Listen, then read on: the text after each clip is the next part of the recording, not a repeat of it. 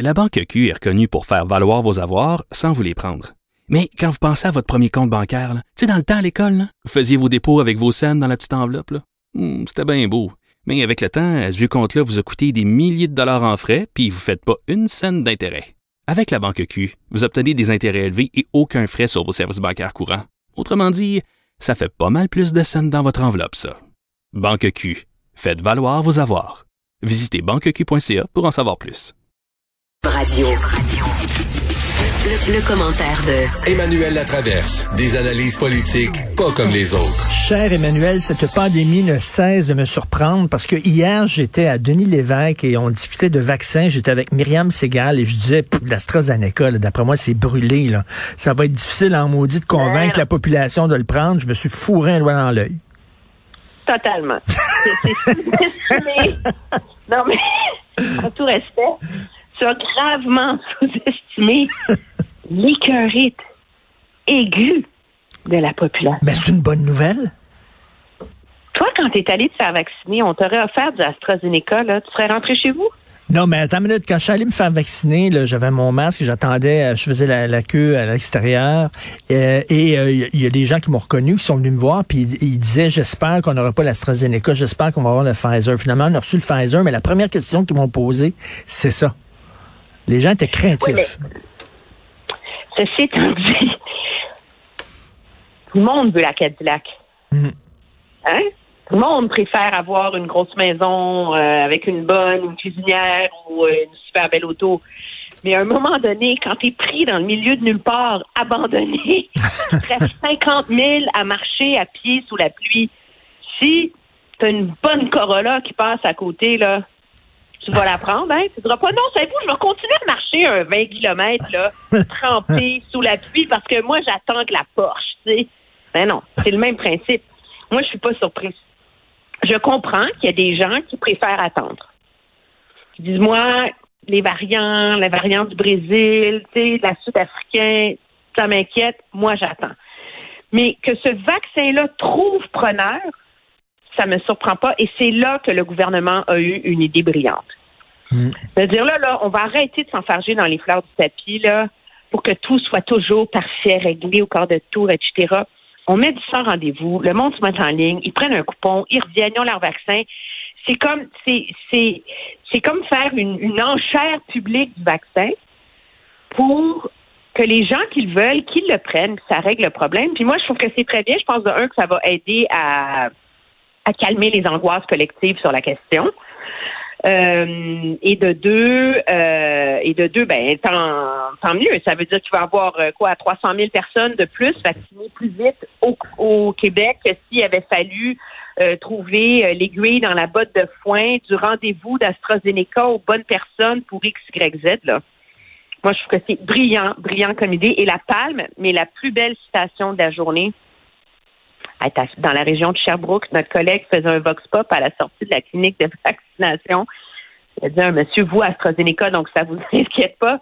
Et l'homme a répondu, envoyez ça dans le bras, puis bang. C'est. Ah ouais, ça dans le bras puis bang. Mais, mais d'un autre côté, d'un autre côté, 265 770 rendez-vous disponibles à 18 heures hier. Oui, mais je suis pas surpris, là. Là, à un moment donné, on se calmer aussi là-dessus.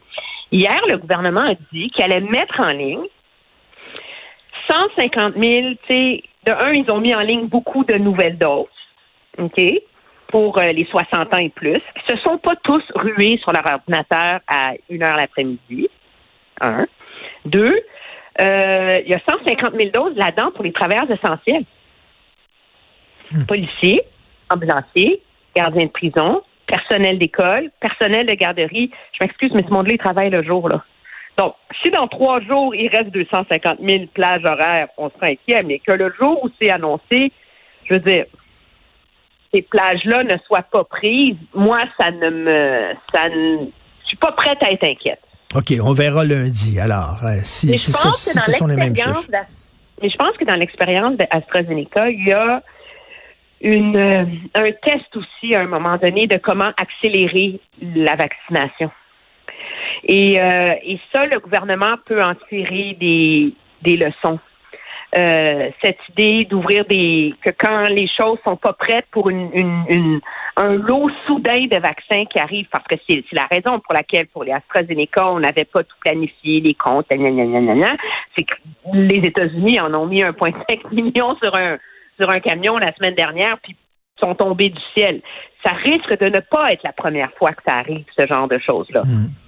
Des tractations avec les Américains sur avoir d'autres d'autres donc d'essayer de faire ça pour aller vite, de voir que ça fonctionne, c'est bien. Puis tu vois, à Sherbrooke, on a eu la brillante idée, voyant qu'il y avait tellement de monde en ligne, de donner des, des coupons là, pour revenir à une heure dite, pas seulement pour aujourd'hui, mais pour toutes les plages horaires qu'ils avaient d'ouverture.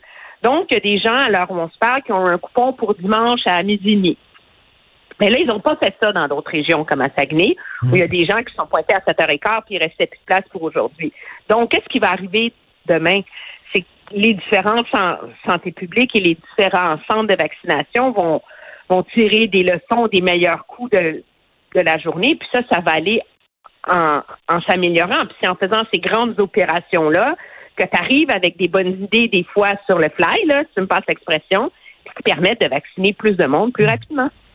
Écoute, euh, parlant, on va parler de politique fédérale.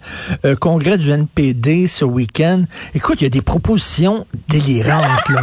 Non, non, mais démanteler l'armée canadienne, de transformer tous les militaires en fonctionnaires, euh, démanteler la GRC, c'est sauté, moi, ma là. Préférée, ma préférée, c'est d'abolir les milliardaires. Ben oui. Et annuler la dette de tous les étudiants postsecondaires présents et passés. Non, non, mais il fume, il en fume du bon. Puis là, on va, on va aussi se, tripoter pour définir l'antisémitisme. C'est une grande priorité. Réduire la semaine à 32 heures. Ça ben serait super. Euh, nationaliser les manufacturiers automobiles. Nationaliser les compagnies de télécommunications. Euh, toutes ne se rendront pas. Il y a 500 résolutions, 232 pages. Comme quoi, il y a des hurluberlus dans tous les partis politiques. Oui. Il y a un test là-dedans, moi je pense, de la capacité de la machine et de l'organisation là euh, du NPD de faire le ménage là-dedans et de s'assurer que les résolutions les plus délirantes ne se rendent pas sur le plancher du Congrès. C'est certain qu'il va en avoir une qui va se faufiler. Mais ce qui est intéressant, c'est quand on compare le congrès du PLC avec celui du NPD, parce qu'ils ont l'air en même temps. Parlant mhm. de cultures politiques différentes. L'NPD, c'est un parti de militants de la base, donc toutes les idées les plus folles peuvent, si elles ont assez preneurs, peuvent se rendre, comme abolir l'armée et abolir les milliardaires. Au PLC, c'est on veut pas de controverse, hein? Alors, il n'y a pas de, il a pas, tu sais, je veux dire, la, la, la résolution la plus, euh, la plus controversée, c'est un revenu minimum garanti. Là. on n'est quand même pas, euh, mais tout est préparé, c'est scripté, et on va c'est sérieux. Rebâtir le Canada en mieux. Créer un avenir meilleur. Un Canada plus fort et résilient. Un Canada plus juste et plus égalitaire. un monde meilleur après la COVID. Rebâtir en mieux pour une relance féministe. On a des discussions sérieuses avec des ministres. Puis comme ça, tous les ministres ont leur petite heure de gloire dans le Congrès, et etc. Et le but, c'est de ne pas faire de vague. Le but, c'est qu'on parle des choses dont on veut qu'on parle, puis de quoi on veut qu'on parle. Des trois conférences auxquelles participe Stephen Guilbeault sur l'environnement, trois conférences, panels, discours, blabla. Des deux conférences à laquelle participe Mme Freeland sur rebâtir en mieux pour une relance féministe et un Canada plus fort et résilient avec qui? Avec Ken Dryden ce soir, demain oh! soir. Oui, dynamique et tellement. Mais Ken Dryden était le ministre de Paul Martin qui avait réussi à négocier la création, jeter les bases d'un système national de garderie. Ah oui. Alors, alors moi, je vois dans ce congrès-là, on va voir émerger les thèmes de la prochaine campagne électorale. Parce que au-delà de ça, on va beaucoup parler d'élections chez les libéraux. Campagne sécuritaire et inclusive, être candidat libéral, des activités de financement, préparer son équipe à la victoire, essentiel, remporter des courses serrées, Euh, une campagne numérique où on fait venir deux stratèges démocrates du, euh, de l'équipe Biden-Harris. Ah oui. Mobilisation en ligne. Donc, c'est très discipliné. C'est pas comme une fête là pour euh, euh, des licornes là, pour réinventer le monde. Ben, tu sais, c'est ça, c'est avaler ben, ça, Emmanuel, c'est la différence entre un parti qui veut avoir raison, le NPD, puis un parti qui veut gagner, le Parti libéral. Exactement. Tu as tout compris, mais le moment euh, pour les gens qui s'intéressent, puis des fois, ça fait du bien de parler d'autre chose que de COVID, là, objectivement. Il y a deux moments dans ce dans ce congrès-là, moi, je pense, qui sont, vont être les moments forts. Euh, demain soir, Mark Carney, l'ancien gouverneur de la Banque du Canada, ancien gouverneur de la Banque d'Angleterre, envoyé spécial de l'ONU pour les euh, changements climatiques et la question de la finance, qui vient publier un, un livre tellement long que personne ne l'a lu, mais qui est beaucoup, beaucoup courtisé par les libéraux pour être leur prochain porte-étendard. Conférence de lui, donc ça va être intéressant. Puis surtout le discours de M. Trudeau samedi. Pourquoi? Parce que c'est comme son discours préélectoral. Ben C'est- oui. c'est là qu'on va voir s'ils veulent y aller encore ou pas. C'est là qu'on va voir comment est-ce qu'ils prédéfinissent le budget. Parce que tout ça est bien scripté, hein? Le Congrès, le discours de M. Trudeau, le budget dans 10 jours. Hein? Alors, euh, Non, non, ça va être intéressant à, suivre. Et- écoute, en terminant, parenthèse de mes mérings, là, tu parlais de Ken Dryden. Il y a quelques années, Jocelyn Coulon, euh, le journaliste, s'était présenté pour les libéraux à Outremont. Et je me souviens qu'il distribuait des, des, des tracts là, devant le 5 saisons à rue Bernard. Et il était accompagné de Ken Dryden. J'étais tellement impressionné parce que c'était mon idole de jeunesse, Ken Dryden. Je capotais de le voir. C'est vrai qu'il était un peu mou comme politicien, mais ben, c'est... c'est pas un homme parce que le- son, son aura de grand gardien du Canadien n'est pas à la mesure de sa personnalité. C'est pas une exubérance, c'est pas un enthousiaste, c'est un cérébral. Ben, c'est un intellectuel. Il a, écrit, il a écrit le meilleur livre sur le hockey ever, qui s'appelle The Game, qui est excellent. Oui, oui. Alors, mais tu tu t'attends, tu sais, qu'il va te conter Oui. des histoires capotées Non. sur quand il était gardien du Canadien pendant une série, puis qu'il faisait ses cours de droit, puis qu'il étudiait dans l'autobus, puis, puis il réussit à te, ra- à te raconter ça, puis c'est plate. Mais c'est quand même un homme brillant qui a une grande contribution en politique aussi, et donc ça risque d'être quand même d'être intéressant avec Mme Freeman. merci, merci. Bon congrès, Emmanuel. Salut. Au revoir. Salut. Euh, Ken Dryden, quand même. Moi, je l'ai interviewé deux fois, Ken Dryden. Une fois, j'étais à TQS. Euh, puis après l'entrevue, je lui ai dit, vous savez, Monsieur Dryden, vous parlez pas vraiment français, hein? Puis là, il y avait, puis là, il s'est tourné contre euh, vers- le réalisateur. Il dit, c'est vrai que, et, vraiment, il y avait de la misère. Et, je- et tu te souviens, je l'ai fait avec Scotty Bowman. Oui. Au Frontiera, il y a deux ans. Ça, j'étais jaloux. Son livre était fascinant, mais c'est des livres pour des, des exaltés de hockey, là, avec Oui. des, tu sais, des statistiques puis des références. des- puis les deux, puis Scotty Bowman qui avait 86 ans, je pense, était debout devant moi, là, puis il parlait de hockey. Écoute, je tripais. Ben, puis, sûr. puis Dryden avait pris mon livre que j'avais annoté. Puis je dis là, là, vous venez pas en infopub, là. Là, on va se parler. Là. Je lui ai montré les notes que j'avais. Puis là, il a pris mon livre, il l'a signé, puis il l'a montré à Scotty Bowman. Et il dit euh, We're in business.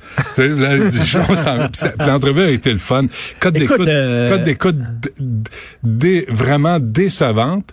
Parce qu'évidemment, Télé-Québec en avait pas fait la promotion, là. C'était pas euh, le spécial walk de service.